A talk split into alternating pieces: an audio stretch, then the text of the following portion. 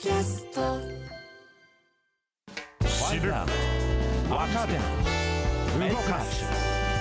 荻上チキセッションここからは最新のニュースをお送りするデイリーニュースセッション。まずはこちらのニュースからです。熊本県で線状降水帯発生。氾濫した河川も。気象庁は今朝、熊本地方と阿蘇地方に、また午後に再び熊本地方に線状降水帯が発生したと発表しました。今日未明には益城町と大和町で1時間に80ミリ以上の猛烈な雨が降り、7月の観測史上最大を観測しました。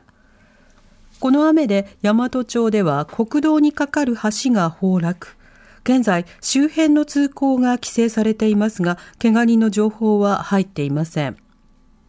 九州に停滞する梅雨前線の影響で、今夜にかけて熊本県内では局地的に1時間に80ミリの非常に激しい雨が降り、災害の危険度がさらに高まる可能性もあります。松野長官、マイナンバーカードの名称変更を否定。昨日放送された NHK の報道番組の中で、河野デジタル大臣がマイナンバーカードの名称変更について言及したことをめぐり、松野官房長官は会見で、政府として検討しているものではないと述べました。河野大臣は番組の中で、マイナンバー制度とマイナンバーカードの違いが一般的に理解されていないとして、次に更新するときには、マイナンバーカードという名前をやめた方がいいのではないかと個人的に思っていると述べました。一方、松野長官は、マイナンバーカードを自主返納する動きが相次いでいることについて、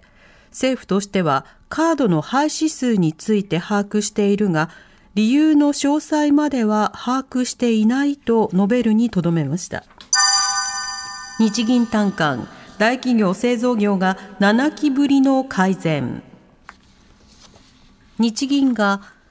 国内企業およそ9000社から景気判断を聞き取った6月の単価が発表され、大企業の製造業は前回3月の単価より4ポイント上昇したプラス5で7期ぶりに改善しました。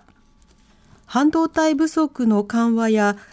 原油価格の下落、原材料コストの上昇の落ち着きなどが景気判断の改善につながりました。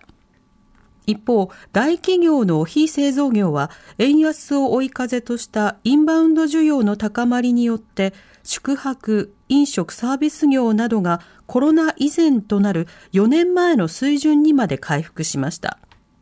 ただ、景気に対する先行きは前回より3ポイント悪化していて、人手不足や欧米経済の減速懸念など不透明さが残っています。岸田内閣の支持率6ポイント下落。TBS 世論調査。最新の TBS などの世論調査によりますと岸田内閣を支持できるという人は先月の調査から6ポイント下落し40.7%でした。支持できないという人は8.1ポイント上昇し56.4%でしたまた、マイナンバーカードをめぐる相次ぐトラブルについて、政府の対応が適切かどうか聞いたところ、適切だは19%、適切ではないが72%。政府は今の健康保険証を来年秋に廃止し、マイナンバーカードに一本化する方針ですが、これについて、方針通りに進めるべきが22%、廃止期限を延期すべきが40%、方針を撤回すべきが33%でした。新型コロナについて、専門家からは、第9波の入り口にある可能性が指摘されています。コロナの感染拡大について、不安かどうか聞いたところ、とてもと少しを合わせると58%の人が不安だと答えました。路線価の全国平均2年連続で上昇。相続税や贈与税の算定基準となる今年の路線価が今日発表され、今年1月時点の標準宅地の全国平均は去年と比べて1.5%増え、2年連続で上昇しました。全国的に新型コロナの影響で停滞していた商業活動が活発化し、日本を訪れる外国人によるインバウンド需要の影響が大きい商業地の回復が鮮明になっています。25の都道府県で上昇し、上昇率のトップは北海道の6.8%で、札幌市や周辺の住宅、商業施設の需要が高まって押し上げました。次いで、福岡県の4.5%、宮城県でも4.4%と上昇しています。一方、下落したのは20の県で、下落率が最も大きかったのは和歌山の1.2%でした。路線価の全国1位は38年連続で東京銀座の旧居堂前で1平方メートルあたり4272万円でした。広域強盗事件めぐり特殊詐欺関与の疑いで再逮捕。各地で相次いだ広域強盗事件で犯行を指示した疑いがあり、フィリピンから強制送還された男4人のうち2人が今日、特殊詐欺事件に絡む窃盗の疑いで警視庁に再逮捕されました。2人は特殊詐欺グループの幹部とされ、逮捕は5回目です。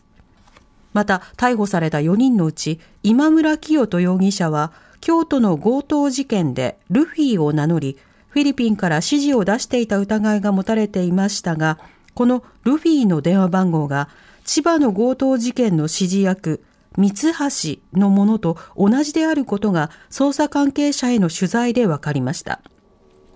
警視庁は今村容疑者が複数の指示役の名前を使い回し、金を受け取っていた可能性があるとみて詳しく調べています。新橋で爆発か負傷者も。今日午後3時20分ごろ東京都港区新橋のビルで爆発音があり東京消防庁によりますと火災が発生した模様です。現在東京消防庁が消火活動に当たっていて怪我人が3人いるということです。8階建てのビルの2階と3階部分の20平方メートルが焼け、消防車など31台が出動し、消火活動に当たっていますが、現在も延焼中ということです。現場は様々なものが散乱。JR 新橋駅から西におよそ300メートルの雑居ビルが立ち並ぶ繁華街の一角だということです。以上、デイリーニュースセッションでした。この後は交通情報、天気予報に続いて特集メインセッションです。荻上チキ